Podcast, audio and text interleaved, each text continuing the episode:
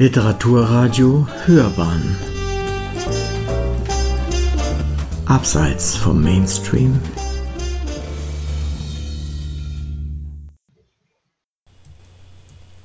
Literaturkritik.de Den Tod wieder sichtbar machen. Corinna Caduff vereint in ihrem Band Sterben und Tod öffentlich gestalten interdisziplinäre Zugänge zum Tod in seiner kulturellen Dimension. Eine Rezension von Michael Fassel.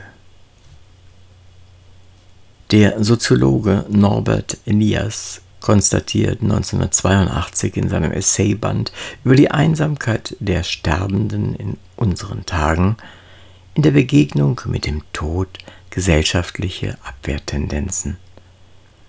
40 Jahre später dürfte er sich wohl anders äußern, denn im 21. Jahrhundert sind Sterben und Tod keine klassischen Tabuthemen mehr. Dies zeigen verschiedene Künste und Medien, die Corinna Kadaff in ihrem interdisziplinären Band Sterben und Tod öffentlich gestalten, neue Praktiken und Diskurse in den Künsten der Gegenwart beleuchtet. Der kulturwissenschaftliche Fokus richtet sich unter anderem auf Literatur, Filme, künstlerische Fotografien und Social-Media-Beiträge, die sich mit dem Phänomen Tod im weitesten Sinne befassen. Kedaff versammelt in ihrem Band verschiedene Einzelstudien mit je eigenen Schwerpunkten und wirft Schlaglichter auf die kulturelle Dimension des Todes, die sich in den unterschiedlichsten Künsten auf je ihre Weise manifestiert. Ob Poetiken des Todes bei Elfriede Jelinek, Leichnamsdarstellungen in Serien und Literatur oder neue Ausdrucksmöglichkeiten von Trauer im Internet, die Autorin deckt eine enorme Bandbreite auf und beweist, wie facettenreich Sterben und Tod kulturell verhandelt werden. Dabei bezieht sich die Autorin hauptsächlich auf die Jahre 2010 bis 2020. In diesem Jahrzehnt, so eine wichtige Erkenntnis Kadaffs, habe sich der Tod zunehmend aus der Tabuzone gelöst, was nicht nur den digitalen Medien geschuldet sei. Bereits die aufschlussreiche Einleitung zeigt, dass der Sterbe- und Todesdiskurs durch Autoren wie Wolfgang Herrndorf, der an einem Glioblastom erkrankt war, im öffentlichen Diskurs angekommen ist. Sein Blog Arbeit und Struktur gelte als erster digitaler Sterbebericht im deutschsprachigen Raum.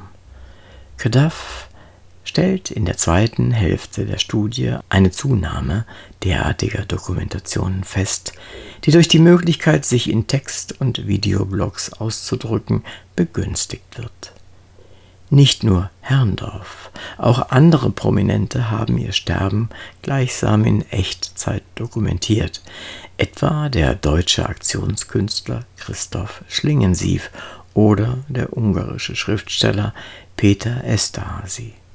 Anhand dieser und weiterer Beispiele verfolgt Corinna Kedaff die These, dass sich im vergangenen Jahrzehnt die sogenannte autobiografische Sterbeliteratur als neue Gattung etabliert hat. Dezidiert arbeitet die Autorin Gemeinsamkeiten in den Dokumentationen des eigenen Sterbeprozesses heraus. Den öffentlich-kulturellen Umgang mit Sterben und Tod lediglich nur in einem engen Zeitfenster einer Dekade zu betrachten, wie der Umschlagtext explizit ausweist, greift zu kurz.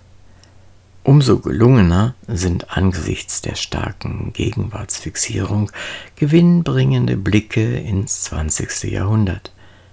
Im Kapitel 5 Tod geboren diskutiert Gedaff unter anderem die Darstellungsverfahren von Tod und Fehlgeburten in dem Film Nahe dem Leben von Ingmar Bergmann und in der Erzählung A Swimmer in the Secret Sea von William Kotzwinkel. Auch das von Cornel Mundrojo vielbeachtete Filmdrama Pieces of a Woman, das im September 2020 Premiere bei den Filmfestspielen von Venedig feierte, wird angerissen. Eine komplexere Analyse gerade dieses aktuellen Films wäre wünschenswert gewesen. Darüber hinaus widmet sich Gaddafi auch in diesem Zusammenhang den Fotografien toter Babys in Social-Media-Kanälen sowie der mit dem Comicbuchpreis der Berthold Leibinger Stiftung ausgezeichneten Graphic Novel Das Licht, das Schatten lehrt von Tina Brenneisen, die ihre Erfahrung als Mutter eines totgeborenen Sohnes Lasse zur Darstellung bringt. Dank der multimedialen Perspektivierung des Bandes ergänzen 89 Abbildungen den Text. Dies gilt gleichzeitig auch für die Darstellung von Leichnamen. In Kapitel 4 Der Leichnam in Film, Literatur und Kunst skizziert Gedaff nicht nur fiktive Leichname, wie sie zum Beispiel allen voran in der US-amerikanischen Serie Six Feet Under in Szene gesetzt werden, sondern befasst sich überdies mit toten Fotografien des 20. Jahrhunderts, in der geliebte Verstorbene gezeigt werden. Erwähnung finden auch Leichnamsfotografien. Eine solche direkte künstlerische Konfrontation mit toten Körpern erscheint als radikale Grenzform. Auch hier wird nicht mit teils durchaus verstörenden Abbildungen gespart. In Kapitel 7 Bestattungspraxis, Figurationen im Wandel diskutiert Kedaf neue, von der Kirche losgelöste Bestattungsrituale. So werden für Trauer neue Ausdrucksmöglichkeiten gefunden, insbesondere im Internet. Im Netz werden nicht nur digitale Friedhöfe angelegt, vielmehr fällt es den Trauernden im virtuellen Raum auch leichter, andere Menschen mit vergleichbaren Verlusterfahrungen kennenzulernen und in Foren miteinander ins Gespräch zu kommen. Kurios wirkt die 2010 etablierte Website Stay Alive, die dahinterstehende Firma warb damit, sich schon zu Lebzeiten das eigene digitale Grab zu schaufeln und dieses auch zu bezahlen, in der Gewissheit, dass die Grabstätte dann nach dem Tod aufgeschaltet werde. Die gesammelten Einzelstudien, die Berücksichtigung verschiedener Künste und Medien sowie die exemplarisch skizzierten Romane Erzählungen und Filme, die sich mit Sterben und Tod befassen, sind ausgesprochen informativ.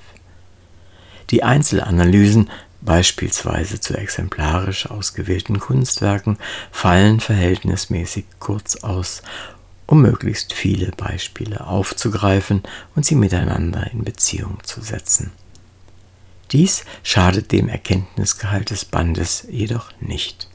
Zum einen zeigen die gründlichen Beobachtungen der Autorin, dass Sterben und Tod angesichts der öffentlichen Wahrnehmung und Gestaltung einen offensichtlichen Enttabuisierungsprozess durchlaufen. Zum anderen trägt Gedaffs Band nach dem 2013 veröffentlichten Essayband Szenen des Sterbens wiederum zu diesem Prozess bei, in dem die Phänomene im akademischen Kontext ebenfalls aus der Tabuzone herausgeholt werden. Dank der interdisziplinären und multimedialen Ausrichtung bietet Kedavs Band eine ergiebige Anschlussmöglichkeit für weiterführende Überlegungen in Literatur, Film, Kultur und Medienwissenschaften. Dies war ein Beitrag aus der Redaktion Gegenwartskulturen der Universität Duisburg-Essen. Sie hörten Literaturkritik.de Den Tod wieder sichtbar machen. Corinna Kedaff vereint in ihrem Band Sterben und Tod öffentlich gestalten interdisziplinäre Zugänge zum Tod in seiner kulturellen Dimension. Eine Rezension von Michael Fassel. Es sprach Uwe Kulnig.